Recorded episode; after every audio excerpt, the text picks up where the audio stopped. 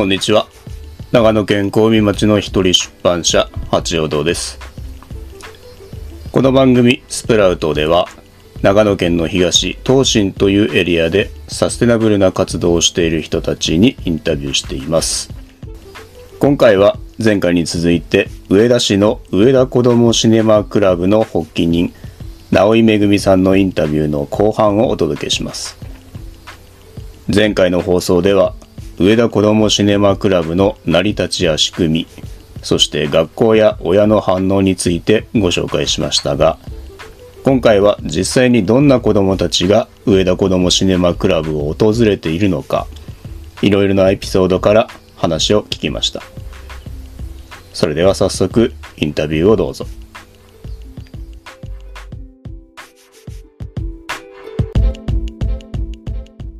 今年大学生になった女の子がもともと地元の高校割と進学校に入学してあの入ったんですけど1年生の時から結構ボランティアで窓口入りますとかって言ってあの関わってた子が、まあ、途中から学校行けなくなっちゃってあの行かなくなってでと辞めたんですよね。中退してででも自分でこうあの高卒認定とか取りながらでもその間ずっともぎりのボランティアには入ってくれていて。なんか映画の撮影現場に一回バイトで連れてってもらったことがあったらしくて、うんでなんかそれですごい衝撃を覚えてなんかそれまで心理学とかそっちの方向に行きたいって言ってたんだけどもう180度方向転換して日芸の今あの監督コースにしてるんですよ。そう。名門じゃないですかそうなんですよ。そう。へでなんかだからシネマクラブまあシネマクラブもねあの関わりはあったけどまあなんかこのでもこのえ演劇のこのこの変動の中でいた高校生の子が、まあ、途中学校辞めてだからなんかそのストーリーがもうすでに映画だなと思って。確かにでその子が今ね夏休みで課題で9分の短編撮らないといけないって言って、うんうんうん。でシネマクラブで撮ります。最高じゃないです そうかなんですよ。夏休み来ててね。これでピアとかの賞取っちゃねえ。本当にそんなこともあり得るねって言って。えー、いいすなごいねなんかうわーと思ってるんですけど。いやなんか本当にでもねなんか映画館ってでもやっぱそういう素質があるっていうかなんかそのなんか探し物を多分こうしている子たちが出会うといいんだろうなっていう場っていうか、うんうんうん。なんかそのすぐに答えとかはやっぱね見つからないし進路もなんか理系文系とかいきなり選択しないといけないっていうその状況もよくわからないとか、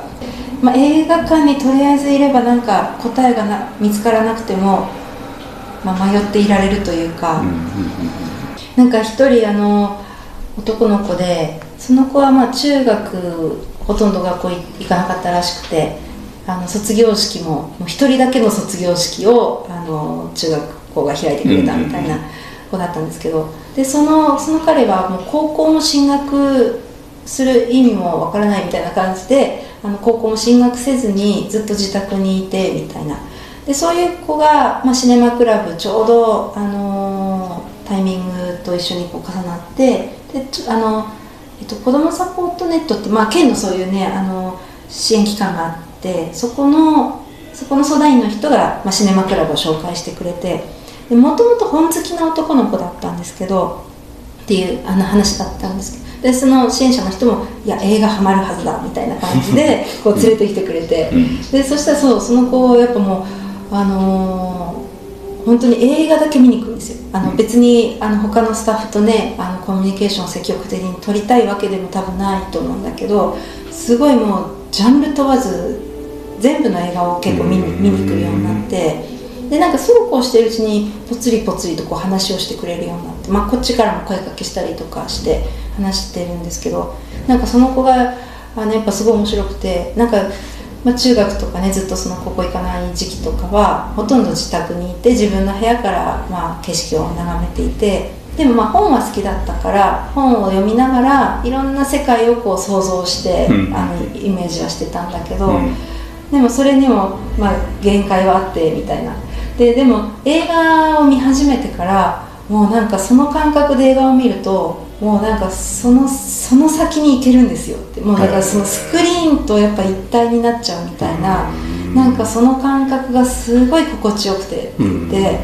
で多分あの今はでも結構行動範囲どんどん増えてってると思うんですけどもうなんか映画を見るっていうその行為だけでもうなんか世界中旅してるとかもう本当全然違う世界に行けるから、うん。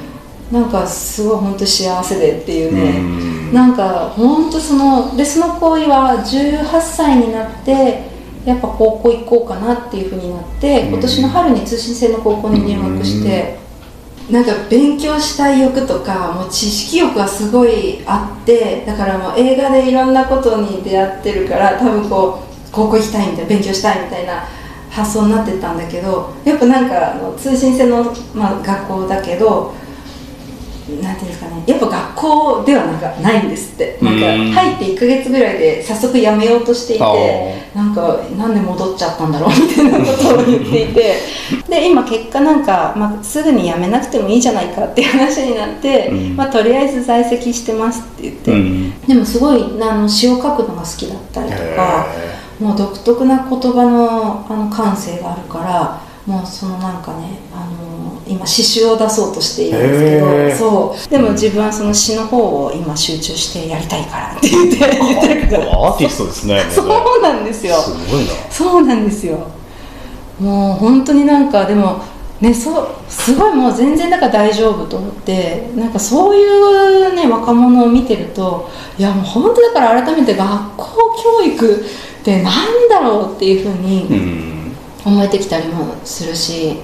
なんか詩のスタイルもまあ本当自由なんですよ。なんかあのテニオ派をこう入れると多分こんな風には残らなかっただろうなっていう詩のスタイルを持っていてでもなんかそうあ行かなかったから今の彼の今の姿があるんだろうなっていうのはすごいあって、ねえそう。楽しみです。どんな仕楽しみですね。楽しみな若者が続々と。そっか。そう結構だからそうみんなこの抱えている問題ってすごい自分だけの中に入れていくと深刻になっちゃうじゃないですか、ででもなんかそのシネマクラブは特にそうだけど学校行かないっていう行けなくなったとかそういう悩みもなんかみんな行ってないから なんかあのそれをあそこに持ってきた途端すごい軽いものになるんですよ。なんか別に行かなくていいじゃんみたいななんかそういう会話が生まれたりもするし、なんか行かないっていうこと自身が別に問題なわけではなくってなんかまあそこの環境に自分が合わなかったとか。ねなんか抱え一人でもとにかく抱えるっていうことのまあなんかそこから解放したいなと思って。うんうんそう。で結構そういうなんかあの映画もそうだし演劇もそうなんですけどなんかこの作り手の人ってそういうものをこう作品にしていくじゃないですか、はいはいはい。だからなんかでも、まあ、シネマクラブ集まる子たちってもともとその扱すごい扱う材料としてはすごいそれぞれいろんなストーリーを持っていてでもそれが自分の中にあると悩みになっちゃうけどでも違う場に持っていくとそれがもしかして作品になるかもみたいな。なんかそのなんか芸術の力ってでもこういうとこにもあるよなと思うんだけど。そうそうそう映画に出てきそうな子たちそう、よね。そうなんですよ。もううん本当にそうなんですよ、優等生って映画になりにくいですよね。本当に完璧な主人公とかいてもね 面白くもなんともないじゃないですか、ねえそう絵にならない、うんまあそう。本当だからそう思うとなんかやっぱすごいあみんなそれぞれこうすごいやっぱり光るものがもうすごいあるみたいな風にこう見えてくるっていうかそれがなんかやっぱアートっていうかこの芸術文化ってやっぱそれそこかみたいな。でもだんだんやってるうちに分かんなくなってくるんですけど。そう。でもなんかなんかそこはねもうちょっと突き詰めたいところがあって、どうん。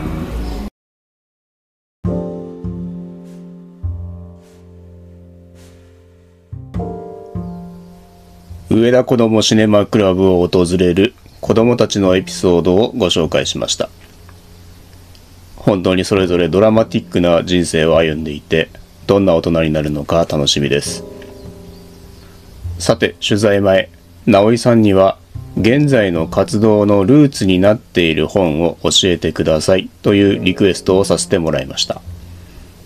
直井さんが教えてくれたのはアメリカの人類学者デビッド・グレーバーのアナーキスト人類学のための談笑という本です。直井さんはこの本からどんな影響を受けたのか伺いました。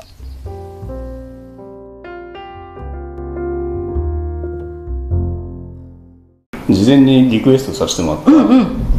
ーツになっている本あ。活動のルーツになっている本なんですが。そうだった。そうだった。忘れてましたこれこれ結構大事なんです。大事ですよね。私でも活動のルーツだからここ最近のベストが、はい。デビッド・グレーバーっていう方の、はい。えっとねアナアナキズム人類学のための談笑っていう。これはどんなところが？えっとそうこれなんかそれさっきあの「信じる」っていう言葉があの、私の中ではキーワードでなんかその、まあ、アナキアナキズムすごい私は面白いなと思っていろいろ、まあ、どなんかそういうなんかなんていうんですかねなんかそういうものに反応しするしてるする自分がいるんですけれども。でもなんかそのこうか過激な思想っていうよりはすごいなんかこうあこんな愛に満ちた思想なんだっていうそうなんかこのデビッド・グレーバーの本を読んで。ん。なんかそれそれってなんかその人の力を信じてるっていうことだったんですよね。うん。私の解釈は。でそのまあ支配っていうものがいらないっていうなんか国家も警察もいらないっていうまあなんかそういう思想ではあるんだけれどもなんかそこの根底にあるのはなんか人は違っているのは大前提ででもその違いをその違ってるっていうことを他者をちゃんと理解さえすればなんかそこを別に正すことも必要ないと。なんか。うん。でそのそういう関係性の中で人はその関係性を作っていけるっていうことが書かれていてうん。で私多分それすごい根底にあるんですよ。なんかその NGO とかにずっとなんかこういるっていうこともそうなんですけど、うなんかやっぱ一人の力がそのまあなんか世の中変えるっていうまあ若い頃はそう思ってはいたんですけれども、でもなんかそこに力があるっていうことがやっぱ大前提でなんかこう社会が構成されてたらいいなっていう。うーん。なんかその、うん。まあ、民主主義とかもそうなんですけどなんか結局なんかこうルールを決めてなんかそれに沿ってこう暮らすとすごい楽なんだけどでも本当はなんかこのなんかそんな枠では当てはまるわけではないじゃないですか人って。なんかそういう中でやっぱこのこのデビッド・グレーパーが言うアナキズムっていうのはなんかやっぱその、まあ、ベースにあなんかでもそれが成り立つにはやっぱその友愛みたいなその愛が必要なんだみたいなことを言ってるんだけどなんかそれがそれを信じれるかどうかっていうことはすごくなんか人類が試されているみたいな。そう。だそういう意味ではなんか全然その支配っていうものは必要なくてやっぱ子子と子がなんかちゃんと対話して、関係性を作るっていうことで社会ができるはずだっていう、うん。なんかすごいなんかバイブルみたいな今本になってて、えなんかここに書かれてるフレーズがすごいいちいちかっこよくって、そう。なんか泣けてくるぐらいあ私の中ではそう。そうなんですよ。私も結構原和夫さんとかそのドキュメンタリー好きだったから、はい。こう過激なドキュメンタリー小川プロとか、はいはい。すごい好きなんですよ、うんうんでもなんかそのそれじゃあ世の中変わってこなかったみたいななんかやっぱそのなんかうん感覚もあってなんかそこがいつもなんだろうなっていうのをすごい思っててで今あのほらフェミニズムの陣とかを始めたのも、はい。結構そうそれもそこをすごく通じる話でやっぱ個人個人がこう語ったり個人がちゃんとなんかこう主体になるみたいなことがやっぱ必要なんだと思って、もうフェミニズムだって言葉はありふれてるし研究も多分すごいもうね、うん。蓄積があるけど、うん。なんか世の中これまで、まあ、特に日本が変わんないのはやっぱその個人に力がないと思わされてるっていうあかそう。なんかだからそこはなんかあのもう取り戻すだけでいいと思うんですよ。なんか根底には多分眠ってるものがあってでそれをこう引き出しさえすればあと自信はつくとかなんかそういうなんかちょっとした積み重ねが重なればなんかその一人一人がねなんか動くことでこうなんか波紋がどんどん広がるみたいな、うん。うん。なんかそういうイメージがあって。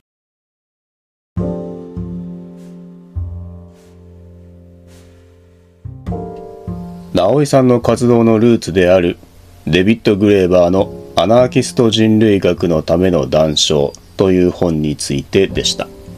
ちなみにインタビューで直井さんが言っていた「フェミニズムの人」ですがこれは「李政党」という名前の小さな冊子で直井さんたちが編集とデザインを手掛けて作られているものです。ジェンダーをめぐって個人個人が自分の言葉で自分の体験や思いを書き綴った文章を集めた内容で上田芸劇でも無料で配布されています。さて直江さんのルーツになっているというデビッド・グレーバーのアナーキスト人類学のための談笑。どんな本なのか気になった方もいるかもしれないので少し読んでみます。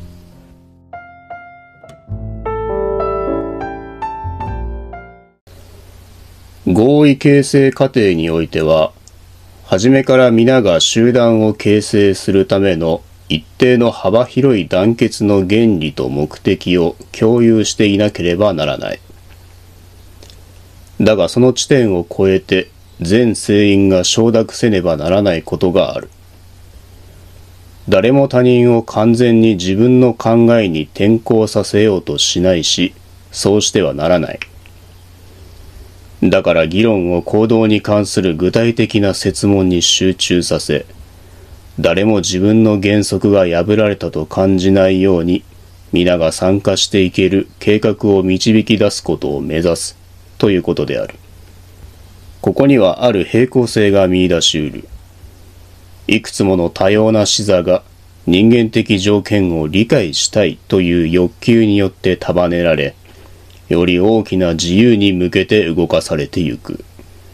つまりアナーキスト的理論家とは他者の基本姿勢の過ちを証明する必要性に基づくのではなく、それらがお互いに強化し合うようなプロジェクトを見出そうとする運動なのである。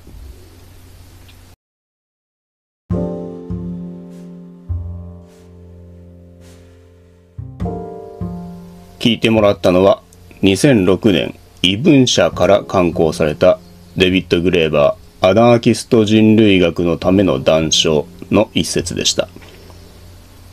翻訳は高層岩三郎。原著はフラグメンツ・オブ・アン・アナーキスト・アンソロポロジーというタイトルで2004年に刊行されています。さて、ちょっと聞き慣れない言葉があったかもしれないので少し補足しておきます。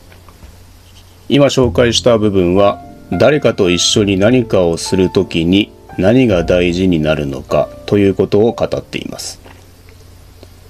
デビッド・グレーバーは自分の意見に相手を従わせたり相手のミスを指摘したりするのではなくお互いに相手のことを尊重しながらより大きな自由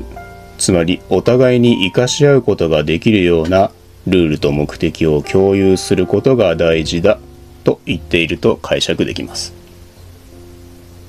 ちなみに今読んだ部分の後には、たとえお互いに分かり合えなかったとしても、友人や恋人になれないわけじゃないということが書かれた文章が続いています。デビッド・グレーバー、アナーキスト人類学のための談笑。気になった方はぜひ手に取ってみてください。ではインタビューの続きです。直井さんが思い描く今後のビジョンこれからの映画や芸術そして上田という街について伺います。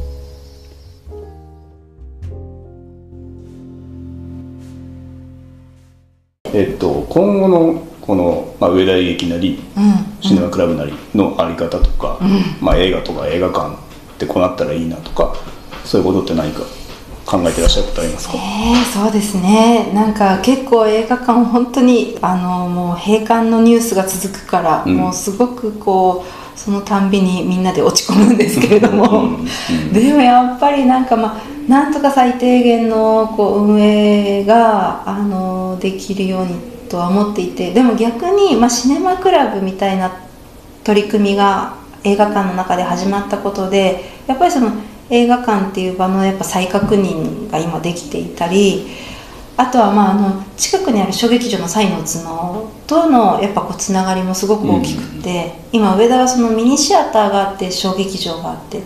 まあ、古本屋さんもあったりとか、なんかそのちっちゃなこう劇場とか、まあ、お店が文化の拠点みたいなところがすごいこうつながって、でまた違う今までと全然違う層の人たちがこう集うようになっているっていう、なんかそこにやっぱりすごく可能性がある気がするしなんかやっぱ本来劇場ってそういう場なんだろうなっていうのも思う思っているので横のやっぱりつながりも結構これから濃密にできていくといいなと思うし監督さんとか俳優さんとかいろんなアーティストの人がこうやっぱダイレクトに来てそのみんなとこう関わりができていくっていうことはやっぱなんかこの映画館のあの、まあ、場所としてももちろんなんですけどでもその芸術そのもののやっぱりこう可能性が今すごい試されているというかなんかここにやっぱそのある、まあ、意味なんて特にねなくてもいいんですけれども、でもそのアートとか芸術文化っていうものを置いた時にやっぱ今までとは違うこうなんか一歩が踏み出せる気がしていて、やっぱそれをなんかもっと模索したい感覚が、個人的にはすごくあって、多分芸術文化も今ねあのコロナ禍でもう一回役割の再確認みたいなことが各地で行われてると思うんですけどでもこのなんか上田で起こってるこの関係性とかってやっぱりここでアートがなんかこうなんて言うんだろうな。聞くというかなんかなんて言うんだろうな。なんか聞くっていう表現ちょっと違うかもしれないですけどなんかでもそこを置くことによってなんかこうなんか変わるきっかけになるんじゃないかっていうのはすごくあるので、みんなだからねその持ってるものがすごいからその表現方法さえこう見つかればなんかすごくすごいものが生まれていく気がするんですよ。まあ、鑑賞でこう受けるあのいろいろ浴びてあの作品見るっていうことと同時に今度こう表現するアウトプットの場をなんかいろいろどんどん作っていきたいなと思っていますね。